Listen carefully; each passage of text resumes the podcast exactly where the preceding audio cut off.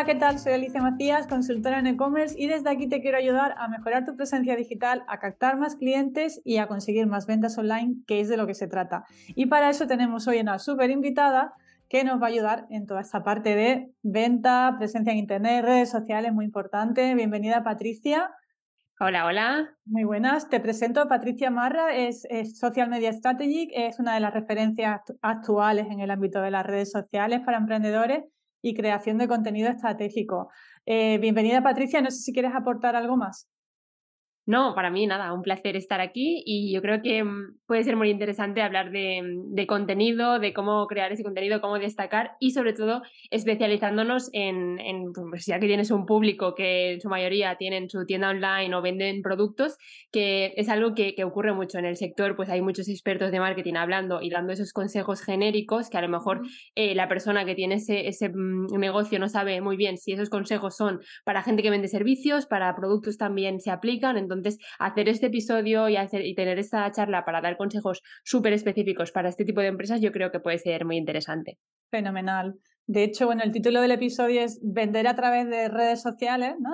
es una, una tarea que siempre nos, nos, imponemos, ¿no? Tengo que vender por las redes sociales. Yo creo que, bueno, aquí hay mucho que hablar, ¿no? Porque yo una de las cosas que veo que, que, que, muchas tiendas online a las que asesoro que, empiezan ahí ya directamente, venga, vamos a, voy a vender aquí a saco en las redes sociales y creo que por ahí no, va no van los tiros. Entonces vamos a empezar con una pregunta muy sencilla. ¿Cuáles son los principales errores que cometen los emprendedores, en este caso los propietarios de tiendas online, a la hora de crear contenido en redes? A ver, podríamos mencionar muchos, pero yo creo que ya también el que tú estás pensando es uno de los más eh, comunes y es centrarlo todo en el producto y en, la venta. El, todo el contenido que creemos va a ser para informar ¿no? sobre nuestro producto e intentar convencerlos de por qué es el mejor o todas esas características que tiene. Y eso está bien, eso puede ser una parte de ese contenido, pero nos estamos olvidando de muchas otras áreas que tienen que ir antes o que tenemos que trabajar antes. Entonces, uno de los principales errores que yo aquí mencionaría es eh, no hacer antes de ponernos a crear ese contenido, hacer un poco de trabajo de, reflexión sobre nuestra marca. Tenemos que saber exactamente qué es lo que nos diferencia como marca, no ya centrándonos en el producto en sí, sino eh, en como marca, como negocio, eh, qué valores tenemos asociados y sobre todo cómo queremos que nos perciban en el mercado. Y eso es lo más importante, porque si no sabemos eso, eh, va a ser muy complicado que sepamos decidir qué contenido vamos a crear o de qué hablar más allá de contar que tenemos un producto y que nuestro producto es así y así, ¿no? Entonces, ese sería el primer error.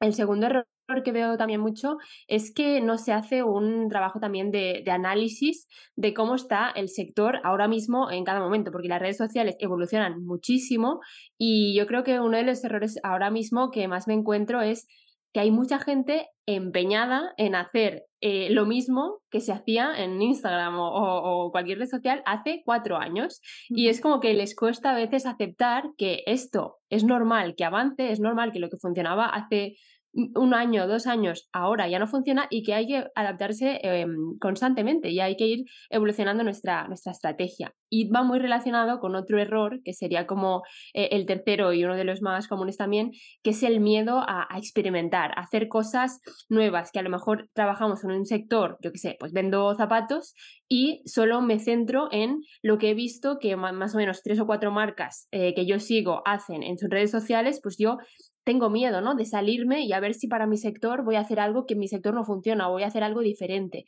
Y ese miedo a experimentar, a salirnos un poco de los, entre comillas, estándares, es también lo que, lo que no nos ayuda a diferenciarnos y a llamar atención.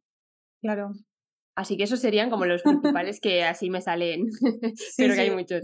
Hay muchos, sí. Yo quizás eh, también, bueno, en, línea con lo primero que has comentado, añadiría eh, pensar muy bien en nuestro buyer persona, ¿verdad? Porque que va muy también muy alineado a nuestra propuesta de valor, ¿no? ¿no? ¿no? es lo mismo quien vende zapatos de material sostenible que quien vende zapatos baratos el público es muy diferente, los mensajes son muy diferentes, ¿verdad? Claro, es que por eso decía que el, producto tendría que ser como un paso después. Entonces, mm. si nosotros previamente definimos, vale, detectamos quién va a ser nuestro cliente ideal o a qué tipo de público nos vamos a dirigir, cómo vamos a, crear una marca para que llame la atención específicamente de ese público. Y luego vamos a hablar del producto que hemos creado o hemos diseñado para resolver esa, esa necesidad específica. Pero muchas veces empezamos por, por, lo hacemos al revés, no, mira, me he inventado este producto o voy a... Y luego, ay, es que no sé quién es mi cliente ideal, porque lo mm. hemos hecho todo al revés. Entonces luego vamos a hablar de un producto y a ver quién quiere comprar, comprarlo, ¿no? Claro. De hecho, bueno, empezando por, mm, imagínate, soy una tienda online, estoy empezando, eh, porque te, podría preguntar, voy a empezar desde cero, ¿no? Eh, porque hay gente que nos está escuchando que lleva muy poquito tiempo con su tienda online, gente que lleva más tiempo, los que llevan más tiempo a lo mejor pues tendrían que darle una vuelta de tuerca a, su estrategia en redes sociales, los que están empezando pues tienen ahora también esa oportunidad de encarrilar bien su, su estrategia en redes. ¿Cómo posicionar la marca? Si empiezo desde cero o cómo posicionarla si la he estado posicionando mal o la trabajándola mal. Pero vamos a empezar por, este, empiezo desde cero, ¿cómo, cómo posicionaría yo la marca en, en redes sociales? Vale, pues uno de los primeros pasos que para mí es fundamental y va relacionado con lo que hemos dicho antes es primero hacer esa especie de, análisis, de definir muy bien cómo quieres que te perciban. Que tú vayas a trabajar en un sector concreto eh, no, te dice nada, tú tienes que dentro de ese sector o de ese mercado decidir cómo, cómo quieres posicionarte, cómo quieres que te perciban. Si alguien em, ayuda mucho a veces a hacerse la pregunta de, vale, si alguien por ejemplo, una persona me descubre o descubre mis redes sociales o mi marca y, le quiere y me quiere recomendar a un amigo suyo, ¿cómo me gustaría eh, qué palabras me gustaría que esa persona eh, usara para describir lo que ha encontrado o, lo que le ha venido a la mente cuando ha descubierto mi marca.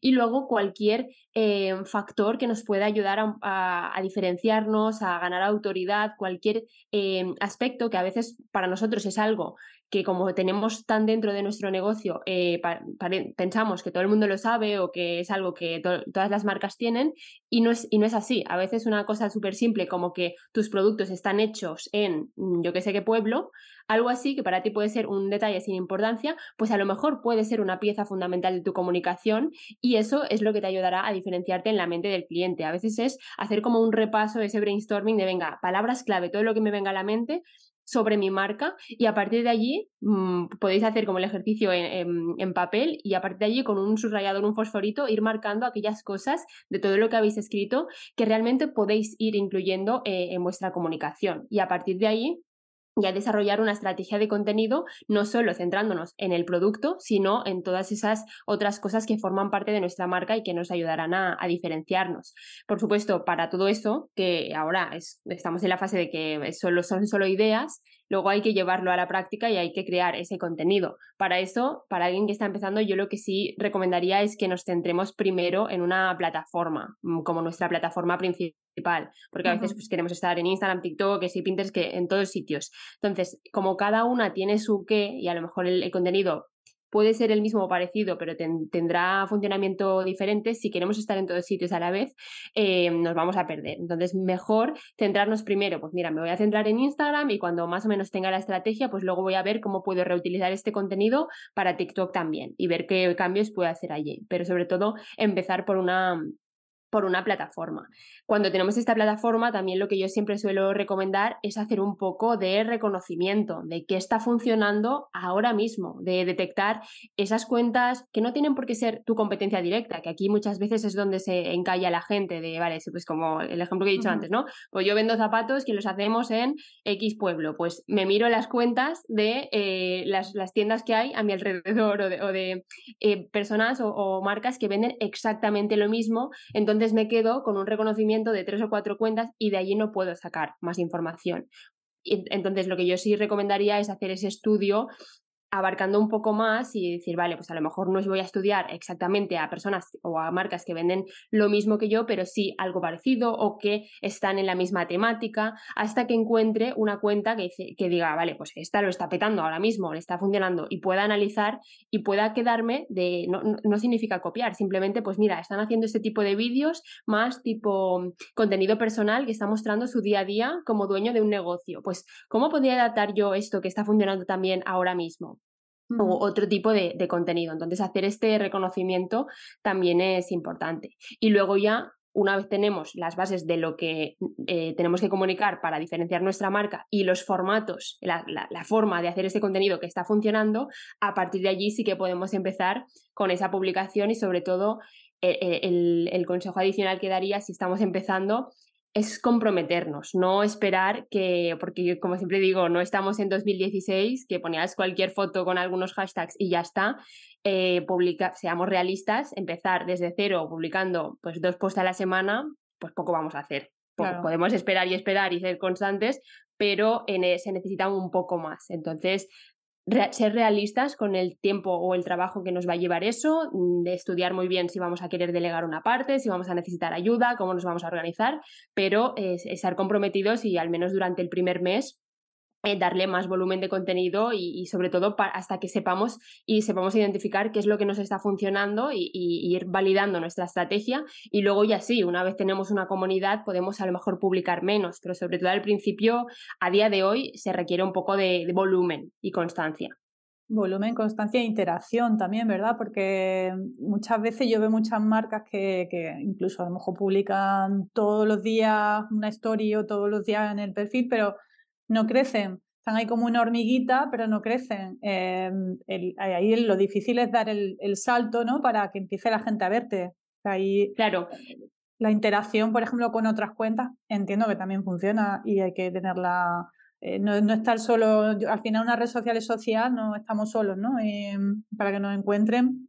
Claro, aquí lo que, lo que podríamos añadir eh, para alguien que está empezando de cero, que, para mí es muy interesante, eh, si nosotros vemos que solo con nuestro contenido y solo lo que estamos haciendo de forma regular no estamos viendo un crecimiento y estamos estancados, eso para mí siempre es una señal de que hay que, hay que cambiar algo. Hmm. Eh, y siempre lo digo, si estamos durante un tiempo haciendo lo mismo y no llegan los resultados, Obviamente hay que ser pacientes, hay que ser constantes y todo eso, muy bien. Pero si hay algo en nosotros que nos dice, mira, esto veo que no va a ningún sitio, es una señal de que algo hay que cambiar para que ah, los resultados cambien. Entonces, en este caso, cuando estamos empezando, lo que sí funciona muy bien es, vale, tengo mi estrategia de contenido para asegurarme de que cuando alguien me encuentre eh, lo pueda enganchar y pueda ver mm, toda la chicha, que no es un perfil que está descuidado y ya está, pero qué otras acciones puedo incluir, además de estar publicando contenido de forma constante, que me ayuden a tener esos nuevos ojos y que nuevas personas me descubran. Y aquí es cuando entran mm, infinitas posibilidades, como colaboraciones con eh, otras marcas, con creadores de contenido, eh, y, y, colaboraciones de todo tipo. Pueden ser a través del propio contenido, creando un reel, por ejemplo, en colaboración, eh, que otra, conseguir que otra marca o que otra persona, que un influencer hable de ti. Aquí hay muchas opciones. Aparecer en un podcast, como estoy haciendo yo misma. Eh, hay muchas opciones. Publicidad también para, para, dar más visibilidad a alguno de tus contenidos y que luego aterricen en tu perfil. Hay muchas opciones y simplemente es ver qué acciones podemos añadir, además de todo ese contenido que estamos eh, publicando para acelerar un poco esa primera fase de crear esa comunidad. Luego también me quedo con un comentario que has hecho, porque yo, por ejemplo, tengo algunos clientes que me dicen, Alicia, yo estoy estancada ya en redes, ¿no? Eh, hago, muchos vídeos, hago directos, me muevo muchísimo, pero no termino de dar el salto, ¿no? Es a lo mejor gente que ya tiene sus 10.000, 11.000 seguidores en redes, que no es gente que está empezando, es gente que ya lleva una trayectoria larga y se encuentra estancada. ¿Qué recomendaciones das tú ahí a esa gente que está, que lo has mencionado antes, estoy estancada, voy a darle una vuelta a los contenidos, ¿verdad? Quizás.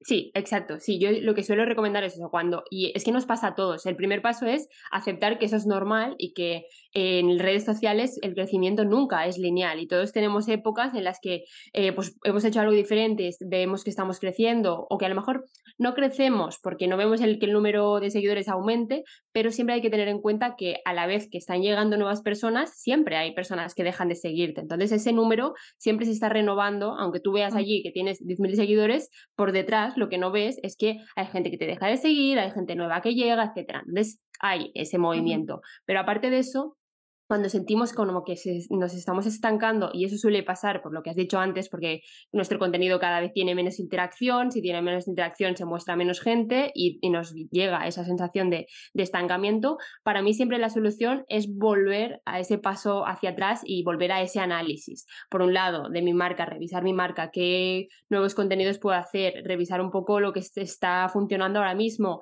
a ver si hay nuevas tendencias que puedo, que van conmigo y puedo, y puedo aplicar y ver qué puedo cambiar, sobre todo también si tengo la suerte de tener ya una audiencia, una comunidad, preguntarles, eh, recopilar información sobre qué les gustaría ver, qué dudas tienen, qué mm, objetivos tienen y ver si puedo incluir ahí una nueva línea, una nueva temática de contenido que a lo mejor se salga un poco de, lo que he ido haciendo. Pero si tenemos esa sensación, para mí siempre eh, lo que yo recomiendo es hacer ese paso, hacia atrás y ver qué podemos cambiar en nuestro contenido. Muy bien hablando de tendencias, eh, bueno, yo sí veo, mm, yo no, bueno, soy, no soy 100% de redes sociales también, cada uno se sienta más cómodo, se siente más cómodo, ¿no? En determinados canales, pero yo, por ejemplo, este año he decidido, me he puesto como reto, eh, todos los días hago una píldora formativa en, en, mi, en mis redes sociales, tenía ahí la pereza de grabarme, fíjate que doy formaciones, que salgo aquí en el canal de YouTube eh, pero no sé, tenía como un bloqueo, ¿no? De decir, no quiero salir grabándome, me da, me da pereza. Bueno, pues ya, y los que me escuchen, estoy en Instagram todos los días compartiendo una píldora formativa y, hablando de algún tema relacionado con el e-commerce, ¿no? Eh, entonces, claro, me puse a analizar, como tú dices, me puse a analizar tendencias y tal, ¿no? Porque hubo, una época que yo no me sentía nada cómoda con algunos contenidos, ¿no? Cuando empezábamos con los reels, ¿no? Que la gente salía bailando y haciendo pues señalando ahí los diferentes consejos ahí, yo, que yo no me veo así. Tampoco hay que seguir todas las tendencias. Sí es verdad que esa parte de tendencia creo que ya ha desaparecido un poco. Ahora veo mucha gente haciendo un poco como yo, píldora formativa. ¿Qué se cuece tú que tienes una visión mucho más especializada en redes sociales? ¿Qué se cuece ahora mismo que funcione bien? A ver, primero lo más importante es lo que has dicho tú, o sea, saber qué tendencias siempre van y vienen y sobre todo quedarte y analizar muy bien con qué tendencias tú te sientes cómoda o cómodo y sobre todo nunca hacer nada que tú sientas que no va con tu marca, como lo que comentabas, ¿no? De señalar, bailar, eh, etcétera. Pues si tú ya tienes esa voz interior que te dice esto no va conmigo, ya es una señal para que no lo hagas y probablemente si te obligas a hacerlo, quien te vea mm, va como que le va a resultar raro, ¿no? Porque ya mm. hay aquí como una discordancia. Entonces, eh, ahora mismo, cosas que a día de hoy, en 2023, están funcionando o están en forma de, tendencias. Una de las cosas que, que yo estoy viendo es eh, que nos estamos yendo cada vez más del contenido educativo que conocemos hasta ahora, como decías tú, ¿no? Pues eh, píldoras formativas tipo vídeos o un carrusel con información. Eh, el contenido educativo que habíamos visto hasta ahora, pues era eso, en forma de consejos, información pura y dura. Era un contenido educativo como más aséptico. Entonces, lo, lo, que está funcionando mejor ahora, o hacia donde vamos, creo yo, es hacia un contenido que también es educativo, es de valor, pero es cada vez como más personal por ejemplo, eh, en lugar de darte pues eh, en un post o en un vídeo pues tres consejos para conseguir no sé qué, ¿cómo conseguimos que ese contenido deje de ser tan aséptico y le damos una capa más personal? Pues eh, el cambio que hice yo para conseguir más tal. Entonces le estoy dando esa capa de contenido más personal que llama más la atención y eso, sobre todo ahora, con el auge de la inteligencia artificial, de que hay mil maneras de que un robot escriba un post por ti, es la manera de seguir em, creando ese contenido y que se diferencie y que no sea más de lo mismo, que ya la gente está como muy aburrida de ese tipo de, contenido más como con datos, información y ya está. Entonces esa sería una de las tendencias que yo estoy viendo. Casi mm, orientarlo más storytelling, ¿no? Es decir, eh, te cuento las píldoras formativas, pero en plan storytelling, ¿no? Claro, al final es esa fusión de, vale, te estoy dando contenido de valor, pero a través de una historia o a través de compartir algo que me ha funcionado a mí o que le ha mm. funcionado a, Pepita y yo lo he visto porque es mi clienta. Algo así que, se, mm, que sea más de una persona y hace que la gente lo recuerde más y te identifique más con eso, en lugar de pues, uno de los 100 mm, tips que he visto hoy sobre X temática, porque cuando entro en Instagram, además eso, que, que ahora cada vez los algoritmos, cuando tú muestras interés por un tema, ya te van a, recomendar a 10 otras cuentas que hablan de lo mismo. Entonces también tenemos que jugar con eso. ¿Cómo puedo diferenciarme y no ser una más, sino ser la cuenta que habla de eso? Vale. Hablemos de formatos. Por ejemplo, en Instagram, eh, Reel, mm, directos, eh, stories. Mm, yo creo que los Reels, ¿no? Ahora mismo, no sé si por competencia con TikTok, ¿no? Quizá el formato estrella, ¿verdad? Sí, a ver, este año, sobre todo el año pasado, el 2022, fue un poco el, boom de esto, ¿no? De que Instagram se puso a tope a, a, a darle más visibilidad a ese contenido en vídeo, eh, que, hubo, hubo, como mucha polémica porque muchos usuarios se estaban quejando de que ya las fotos, que eran como la esencia de, de, la propia app, se habían dejado, habían dejado de funcionar. Entonces yo creo que ha sido un año como un poco de, de transición, de ver también ellos como plataforma dónde quieren posicionarse, pero obviamente el el contenido en vídeo, yo siempre digo, no, no tanto por obsesionarnos de que es lo que el algoritmo ahora quiere y tal, que también puede ser, pero eh, simplemente de sentido común. O sea, si tú ves un contenido de la, de la, misma temática y uno te lo cuenta en una foto y un texto debajo y el otro te lo enseña, te lo enseña con un vídeo de 5 segundos, ¿dónde se te van los ojos? Claro. Y, y, la respuesta es clara, ¿no? Entonces, a veces, en, lugar de enfadarnos o frustrarnos, es simplemente, a ver, eh, como consumidora a mí, ¿qué me, qué me gusta ver? ¿Qué, ¿Qué, me da más pereza ver? Eh, ¿Leer un texto enorme debajo de una foto o, o ver un vídeo y que me enseñen y que no me tengan que escribir tanto porque ya lo estoy viendo con mis propios ojos? Entonces, está claro que, que sí, que los reels pues son como el, el formato principal o que, o que si yo tuviera que apostar por uno, pues apostaría por ello. Eh, pero, por ejemplo, los carruseles siguen funcionando súper bien, eh, siempre y cuando se, se, disponga la información así como de una forma visual y que no sea solo una foto eh, con un texto de una frase debajo, que eso ya os digo que tiene muchas papeletas de, de, pasar desapercibido, simplemente porque no hay mucha interacción posible que, que, hacer con ese tipo de contenido. O sea, si yo veo una foto, por ejemplo, de, de un bolso y una frase debajo de, de nueva incorporación a nuestra web. ¿Qué puedo hacer con eso? Guardármelo, vale, si me gusta mucho y lo quiero con inspiración, darle me gusta, que hoy en día ya casi nadie hace eso, eh, poco puedo hacer. En cambio, si yo veo un reel en el que me enseñan eh, así en, en pocos segundos, pues seis bolsos diferentes, eh, para poner así un ejemplo de, producto físico, a lo mejor mm, me está enseñando el bolso, pero también me está enseñando a través de ese vídeo me está enseñando cómo, se cómo lo podría combinar con, con el look total y eso sí que me digo, pues ah, me voy, a me voy a guardar este reel porque me va a servir de inspiración a la hora de, combinar lo que yo tengo o de comprar algo. Entonces ya incentivamos esa, esa interacción solo por, cambiando el propio formato y dándole algo más al usuario. Y también otra cosa que, que veo yo que ha, que ha, evolucionado es que ya se prima más la frescura, es decir, no tengo que hacer un vídeo súper profesional para publicarlo, ¿no? O sea, mm, se prima más la naturalidad y, que, da igual que el vídeo sea de calidad súper extrema, pero que mm, si, si somos naturales, ¿no? Si somos cercanos, eso va a gustar más que tenemos tener vídeos súper profesionales. Pues mucha gente me dice que yo no tengo presupuestos para contratar a alguien que me haga vídeos. No te hace falta, ¿verdad? No, y de hecho eh, muchas veces me, he encontrado analizando algunas cuentas que tienen un vídeo que se han gastado una pasta porque lo han hecho profesionales y luego otro que han improvisado eh, en, la propia, en su propia casa o, en pocos minutos y tienen mucho más éxito, ha llegado a mucha más gente ese vídeo como, entre comillas, más casero. Y esto ha sido un poco la, influencia de TikTok, eh, porque es el tipo de contenido que vemos en TikTok y el, tipo de contenido que, que se incentiva, la idea de de TikTok eh, y luego de Reels es que todo el mundo se convierta en creador, que todo el mundo pueda ser creador de contenido, no solo las marcas o no solo quien tiene un gran presupuesto. Entonces ese ha sido como el cambio de, paradigma. Incluso eso, a veces, aunque tengamos ese presupuesto, lo que acaba funcionando mejor es ese contenido más casero. De hecho, hablando de Instagram versus TikTok, ¿no? Que, que, muchas veces la pregunta del millón, quería empezar ahora, ¿qué hago? Pongo mi, lo que tú decías, ¿no? Me voy a especializar en una red social. ¿Dónde me voy? ¿no? Porque antes en TikTok quizá había menos marcas, ¿no? Era más de perfiles pues para pasar el rato, reírte y tal, pero cada vez hay más gente en TikTok. Y es verdad que la viralidad que tiene TikTok no la tiene Instagram. De hecho, Instagram yo creo que está compitiendo con, con TikTok por lo que tú decías. Ahora ya, si veo vídeos de una determinada temática, todo lo que me muestra es lo mismo. Eso es lo que hace, lo que hace TikTok, ¿no? Lo está haciendo ahora Instagram.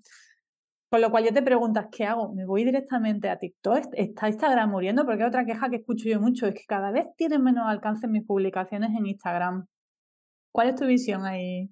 A ver, yo también estaría un poco dividida y, siempre he tenido como más predilección por Instagram porque ha sido mi, como mi plataforma favorita desde, el principio, pero yo diría que las dos opciones son, buenas para empezar de cero eh, y es un poco decidir eh, lo que te apetece más y, el, y, si tú estás en las dos plataformas, con cuál vibras más y con cuál te sientes más cómoda. Que el contenido que acabes haciendo quizás es un poco más diferente, pero elijas la que elijas, tendrás que empaparte un poco de lo que está funcionando, como he dicho antes, buscar otras marcas, otras temáticas relacionadas que están haciendo allí y, sobre todo experimentar. Al principio experimentar, experimentar.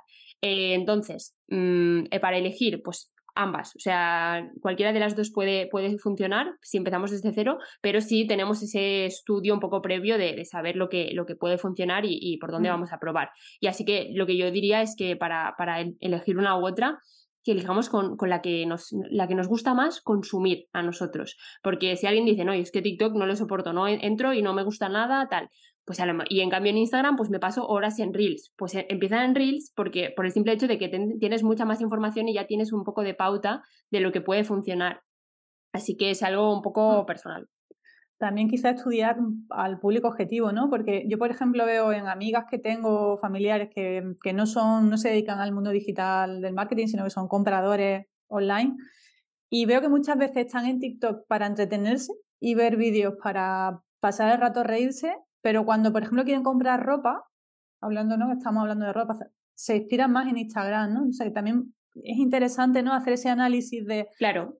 ¿La gente va a TikTok a comprar o va a divertirse? Porque si va a divertirse, bueno, comprar siempre muchas veces viene a la compra impulsiva, pero, pero si realmente no va, a lo mejor me va a suponer a mí mucho como marca, mucho más esfuerzo estar en TikTok para generar contenido divertido, pero yo no sé si realmente la gente va a querer comprarme, ¿no? Pues estamos aquí hablando también. De vender en redes sociales, el, analizar, vamos, lo que yo no sé si TikTok va a terminar canibalizando a Instagram, ¿no? Porque, porque si es verdad, yo cada vez me dicen, pero tú no estás en TikTok, yo no estoy, estoy, pero vamos, como si no estuviera, ¿no? Y me, miran ya como un bicho raro, pero gente que no es eh, consumidor digital habitual, ¿no? No estás en TikTok, decía, bueno, soy un bicho raro. ¿Terminará desapareciendo Instagram? ¿Tú qué crees? Yo creo que no, que al final son, son empresas muy grandes, saben lo que hacen, lo tienen, están estudiando constantemente todo, así que aunque vayan evolucionando, yo creo que las dos seguirán, que ahora sí está en auge a lo mejor más TikTok por su crecimiento, porque está siendo más rápido, pero igualmente hay un montón de gente que sigue todavía en Instagram y yo que observo mucho como el comportamiento de la gente y tal, eh, pues yo qué sé, veo a mi novio, está en Instagram y está en TikTok por igual, o sea, tiene su, su tiempo como repartido, veo luego a mi madre eh, que también, o sea, está tanto en TikTok, que a lo mejor entra inicialmente para echarse unas risas, que a lo mejor algo así no le sale en Instagram, y en Instagram pues eh, lo usa más para ver las historias de la gente a la que sigue y demás, pero luego también sin darse cuenta mm, de un sitio acaba en otro y luego acaba viendo reels.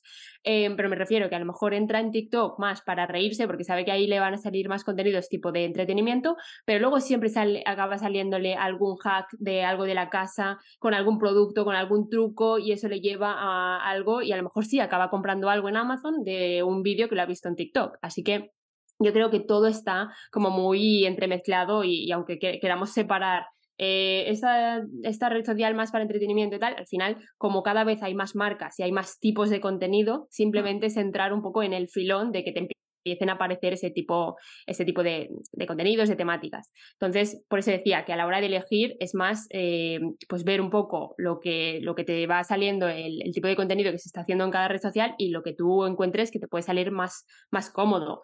También es verdad que a la hora de luego eh, crear contenido para ambas plataformas, si estás en TikTok, tienes la ventaja de que allí como que todo empieza antes. Por ejemplo, las tendencias que cuando salen en Reels cuando salen en Instagram es porque ya llevan un mes que están rodando en TikTok, porque luego todo acaba, porque hay mucha gente al final reutilizando el contenido de TikTok para Instagram, como que se están generando más tendencias día a día en TikTok y luego pasan a la otra. Entonces tenemos ese punto a favor añadido de que tenemos, jugamos con esa ventaja, de que luego podemos adaptar el contenido fácilmente a la otra plataforma, pero también se puede hacer al revés aquí hablamos de adaptar, no de compartir, ¿verdad? Porque yo hay veces que veo gente que comparte directamente lo que ha publicado en TikTok, lo comparte en Instagram y no veo que sea una buena estrategia.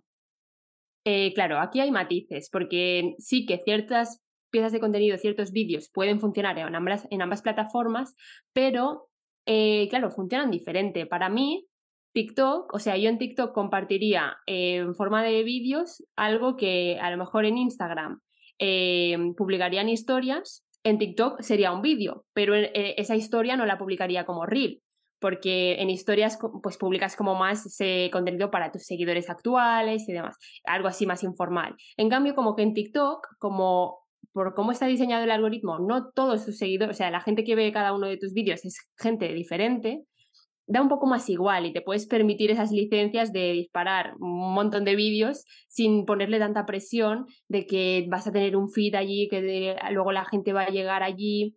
Es como más jugar al volumen y a probar y a, no seguir tantas reglas o, o, o, como en Instagram, que cuando encuentren tu perfil, pues tienen que ver la temática, tienen que encontrar la información y demás. Yo creo que esa es la, diferencia y por eso no todo lo que publicase en TikTok podría publicarse en, el, en el feed de Instagram, por ejemplo. Algunas cosas a lo mejor serían más para historias, otras para sí, para un reel, etc. Hmm.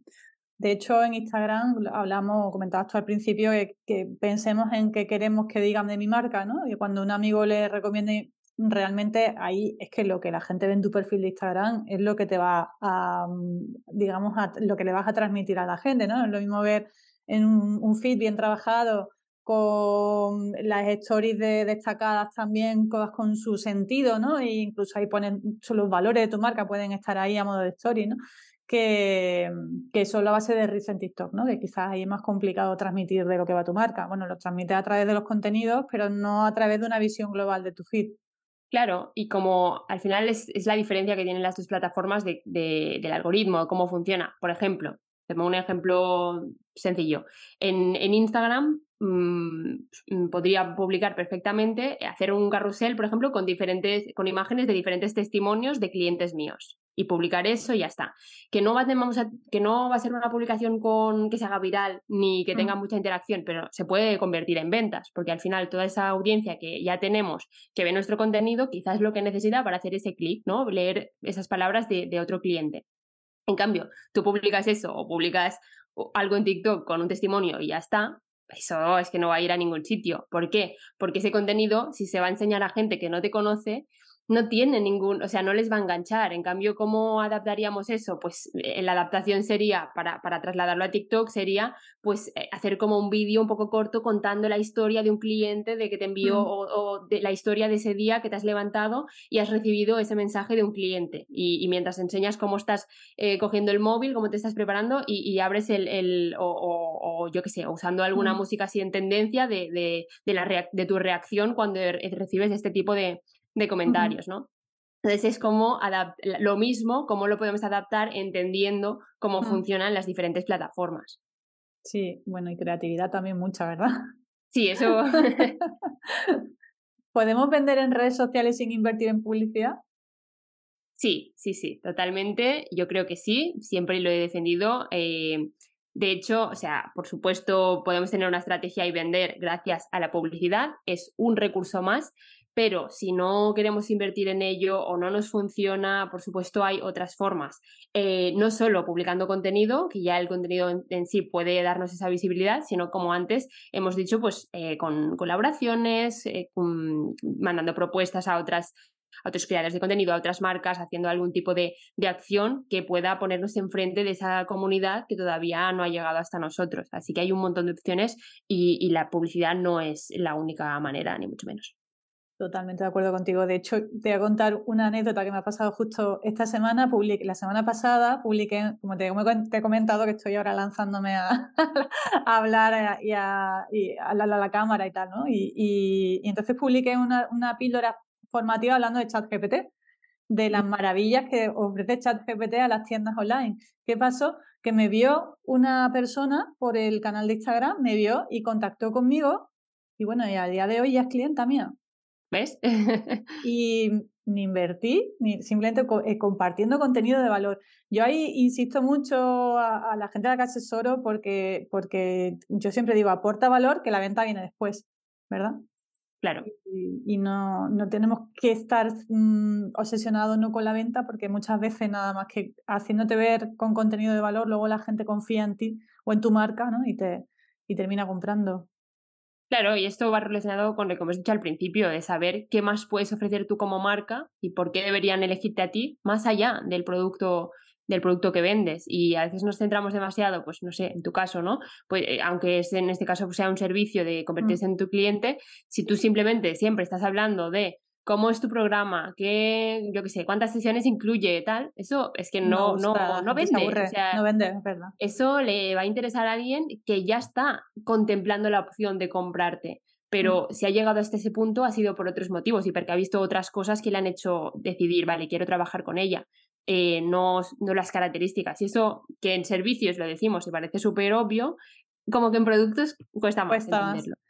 Sí, de hecho yo mm, bueno, de vez en cuando también analizo ¿no? las marcas que cómo lo hacen en, en, redes sociales y por ejemplo sí que mi conclusión es que las marcas que mm, mejor lo hacen en redes, que bueno, mejor lo hacen en el sentido de, de, de, forma natural, compartir contenido o a través de las fotos transmitir muy bien lo que es tu marca, ¿no? Yo por ejemplo siempre pongo de ejemplo a, a Blue Banana, que, es una marca de, ropa de gente joven y ellos nunca venden en sus redes sociales. Ponen fotos súper chulas de gente joven haciendo surf, gente joven de viaje por ahí en la Antártida. Eso sí, llevan la sudadera con el logo de ellos, ¿no? Y, y, eso es una, para mí es una buena estrategia a la hora de vender en redes, ¿verdad? Que no tener, no ser tan directo, y yo creo que una de las cosas que vamos a principio de los errores que cometemos cuando empezamos es directamente ir a que me compren, ¿no?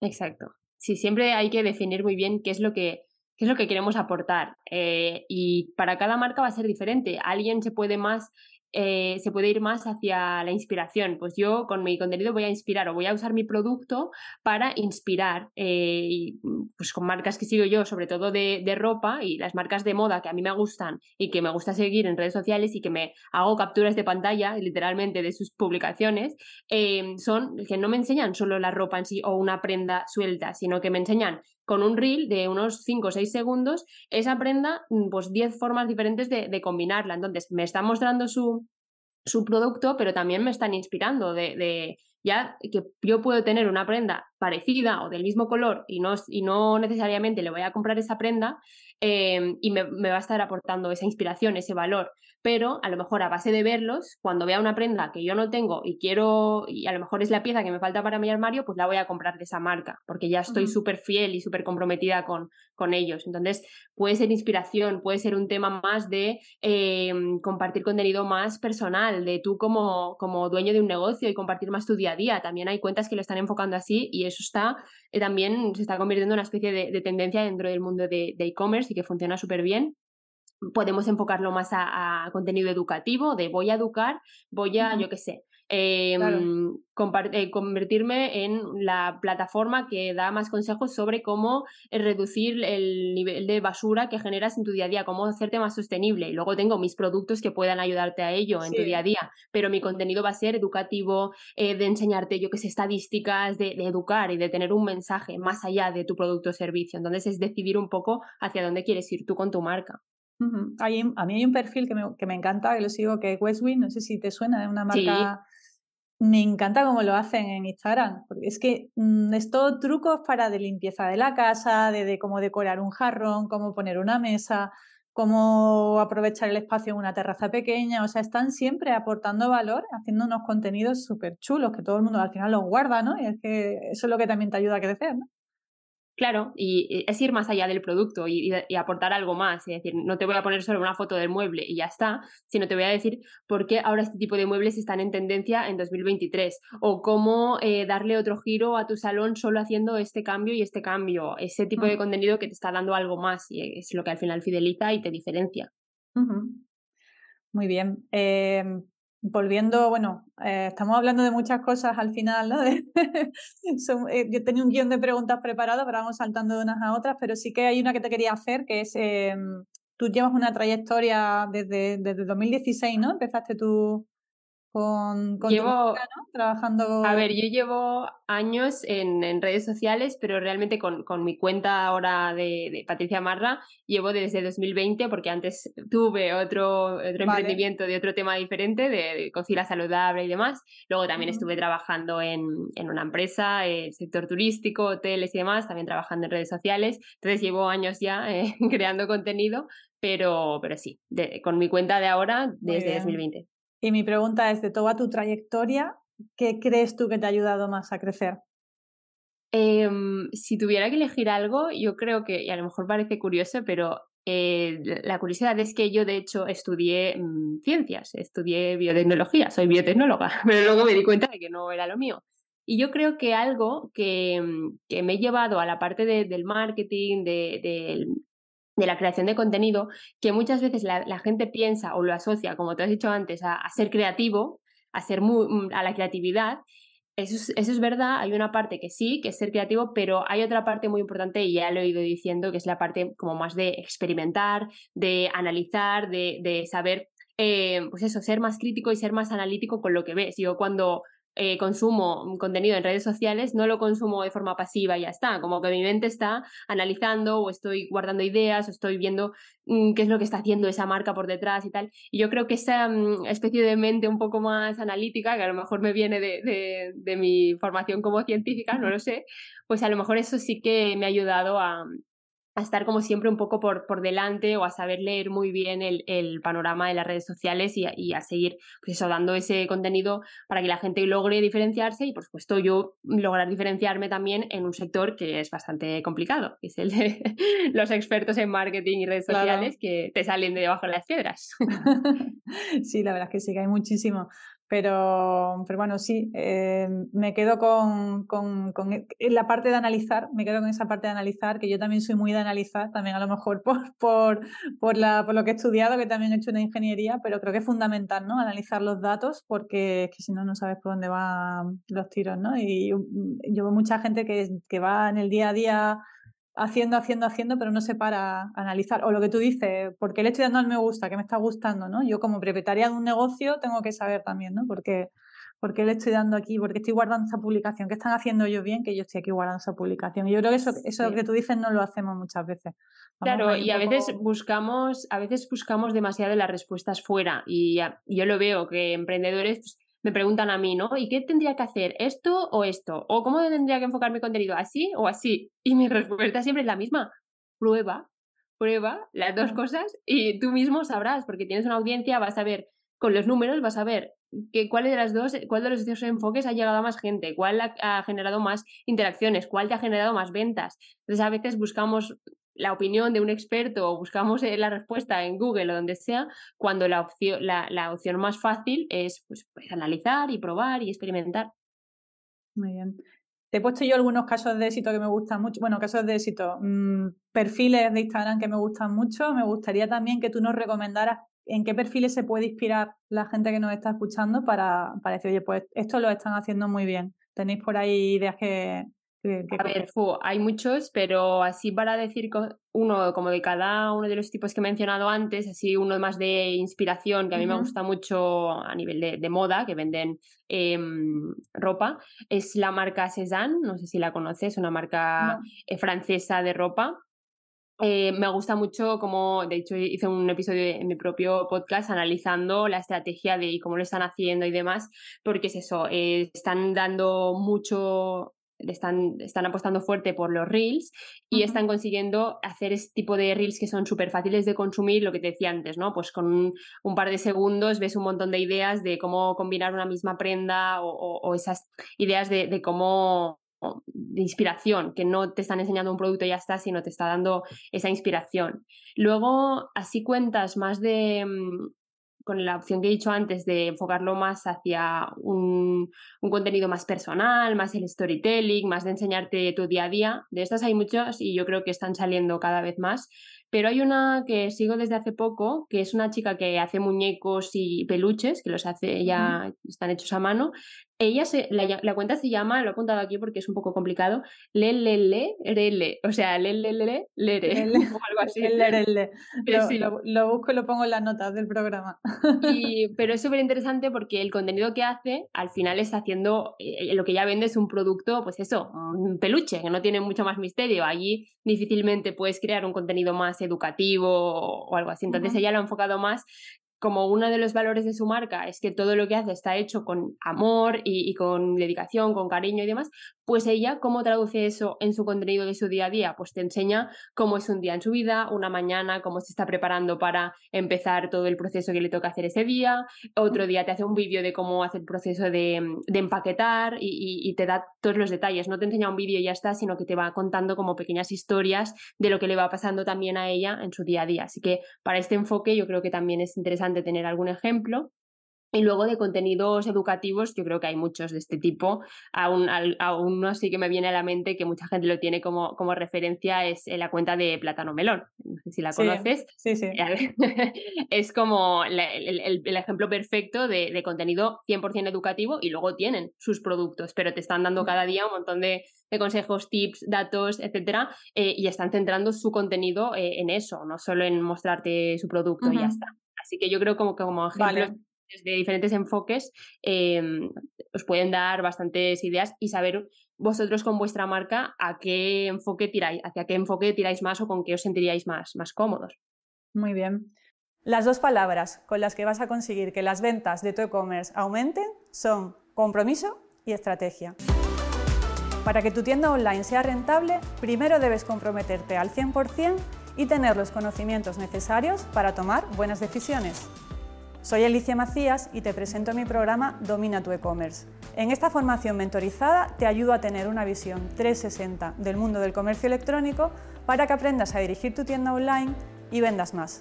Y así es como lo vamos a conseguir, analizando el estado de tu negocio y creando una estrategia digital efectiva, utilizando las herramientas del marketing online más adecuadas para tu tienda y guiándote en todo momento para que controles cada paso del proceso.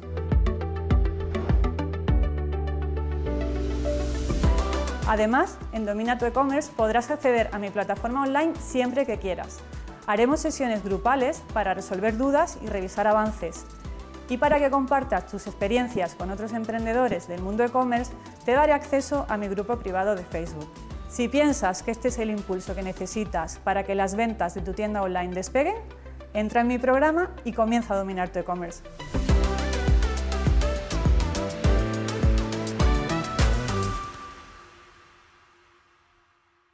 Estamos llegando al final del programa. A mí siempre me gusta terminar el programa. Hemos hablado de muchas cosas. Siempre me gusta acabar con una pregunta. Es que, ¿qué tres recomendaciones finales diría a los que nos están escuchando si quieren mejorar su estrategia de contenidos en redes sociales? Vale, solo tres, ¿eh? Venga. Bueno, si quieres dar más de tres, no pasa nada. No, no, no, tres. La primera sería, básicamente todo lo hemos comentado a lo largo del episodio, pero para focalizar un poco, la primera es que eh, nos, o sea, no nos eh, centremos tanto en, en, lo que hemos dicho antes, en eh, nuestra competencia directa, en seguir esa especie de estándar de no, es que en mi sector lo que funciona es eso, esa es la frase que más me encuentro, más me repiten mis alumnos, mis seguidores, no, es que en mi sector eh, esto no funciona, solo se hacen estas publicaciones de esta manera. Y yo siempre les pregunto, ¿y quién lo dice? ¿Quién ha dicho eso? ¿De dónde está escrito? Y es como, no, pues porque yo veo que los demás hacen esto o les funciona, eso no quiere decir que tú no puedas probar cosas diferentes o a lo mejor los demás ni siquiera lo han probado porque tampoco se han atrevido porque están haciendo la misma reflexión que tú. Entonces, eh, intentar menos eh, ajustarse a lo que creemos que, se hace en nuestro perfil y, hacer cosas diferentes, porque al final si queremos, tenemos que ver como objetivo eh, no crear contenido, tener más interacción porque sí y ya, sino que el objetivo realmente, más allá de vender, tendría que ser, vale, voy a crear el perfil sobre esta temática que se convierta en el perfil de Instagram eh, favorito de mi cliente ideal sobre ese tema. ¿Qué tengo que hacer? ¿Qué tengo que darle? ¿Qué, tengo, qué contenido tengo que darle para conseguir eso? Y a partir de ahí ir probando, ir eh, recopilando información, hacerles preguntas, pero ese tiene que ser tu objetivo, porque si no, es muy fácil quedarnos haciendo más de lo mismo y, si estamos en un, en un sector más o menos mm, saturado, pues es complicado que sigamos ahí en la mente del cliente. Luego, eh, otro, otro consejo, eh, que este es súper fácil de hacer, pero todavía hay mucha gente que le cuesta, es que si tenemos el, la suerte de tener un producto que podemos vender y que tenemos algo físico, tenemos eh, tenemos la ventaja de tener algo visual que podemos enseñar y que eso da mucho juego, sobre todo a una plataforma tan visual o como es Instagram o como es TikTok. Los que vendemos servicios, aunque muchas muchas veces se piense que vender servicios es más fácil, Em, tenemos que ingeniárnosla para mostrar lo que hacemos sin poder mostrarlo, porque al final yo soy yo trabajando en un ordenador o teniendo una sesión de Zoom. En cambio, cuando tenemos ese producto, tenemos todo ese proceso detrás, tenemos todos esos materiales, hay un montón de cosas que podemos grabar, que podemos sacar en forma de vídeo. Entonces, la recomendación sería que empecemos a acostumbrarnos a grabar, a documentar todos esos momentos que forman parte de nuestro trabajo para no tener solo la foto final, eh, la foto de catálogo, que eso ya es muy 2018 o muy, 2016. Hoy lo que la gente quiere ver es el, proceso, lo que hay detrás, e, el, producto sin terminar, la idea principal, cómo has llegado hasta allí, todo lo que hay antes de que tú tengas ese producto y, lo pongas a la venta eh, en la web, todo lo que pasa por detrás. Entonces, el acostumbrarse a al menos una vez al día grabar pues, unos segundos de todo lo que hayas hecho en el día, pues elegir un momento y, y grabar unos segundos esto ya te da para una pieza de contenido que simplemente le puedes poner un texto encima y ya está, y ya tienes un reel creado. Así que también hacer ese cambio de chip. Y ya como última recomendación, también em, no tener miedo a, reciclar contenido, a repetir.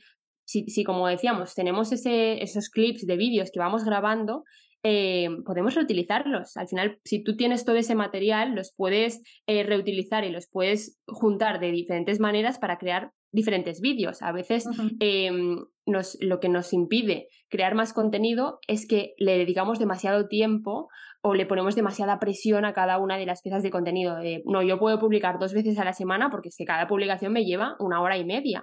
Vale, pues ahora lo que tendríamos que ajustar para ajustarnos a, 2023 es mirar qué estás haciendo y por qué te está llevando una hora y media crear una pieza de contenido cuando en una hora y media deberías poder sacar mm, cuatro o cinco o, más, ¿no? Entonces, ¿qué cambios puedes hacer?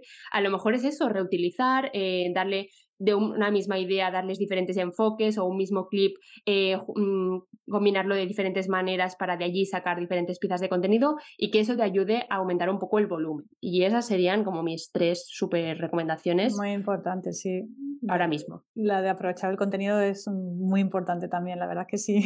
Yo ahí me, he ido a lo largo del tiempo, es que es verdad que generar contenido, bueno, ahora tenemos ChatGPT que nos va a ayudar en, la parte de texto, que, que, viene muy bien, pero bueno, aún así eh, generar contenidos es mm, una tarea bastante, bastante ardua, verdad. Yo, por ejemplo, incluso si hago un artículo en el blog, lo reciclo ese artículo, lo pongo en carrusel y lo pongo en el reel. Y si esta entrevista la hacemos ahora, la grabo en vídeo, la pongo en YouTube y la grabo en formato podcast, es decir, que me parece una recomendación súper buena, Patricia, porque es verdad que, a día de hoy generar contenidos es una labor muy importante, pero también consume, consume mucho tiempo. Así que hay que aprovechar y ser, ahí también aplicar la creatividad, pero en el sentido de cómo aprovecho este contenido.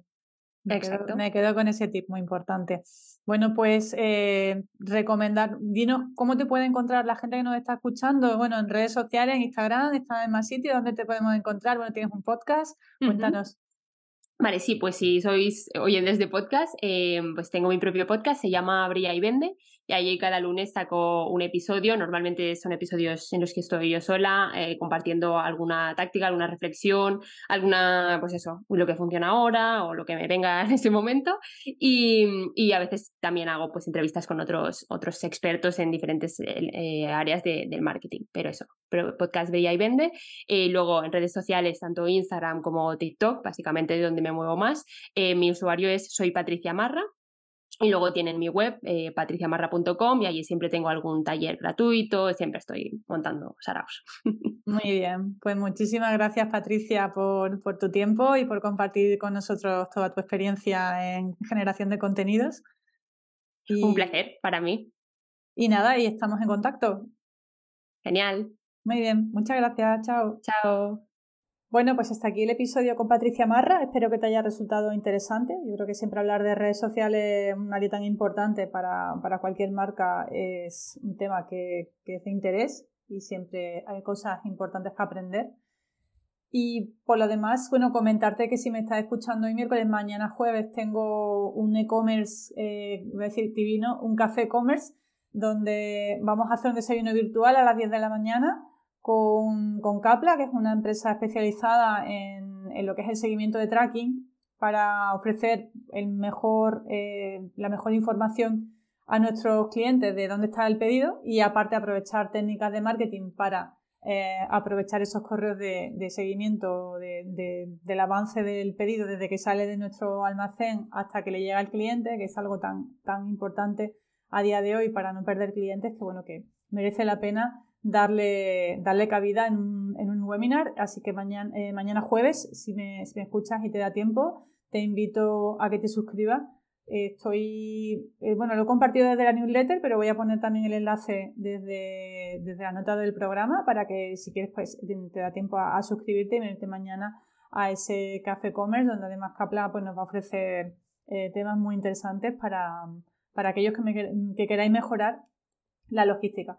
Por ahí nada más, eh, darte las gracias como siempre. Eh, te invito, si te gusta, eh, que me pongas un me gusta, una valoración, un comentario. Sabéis que me encanta escuchar vuestros comentarios y os agradecería muchísimo que, me pusierais algún comentario. Se me acaba de caer un cable y seguro que va a escuchar ahí algún sonido raro. Así que disculpadme. Y por lo demás, pues nada más. Nos vemos en el próximo episodio. Gracias.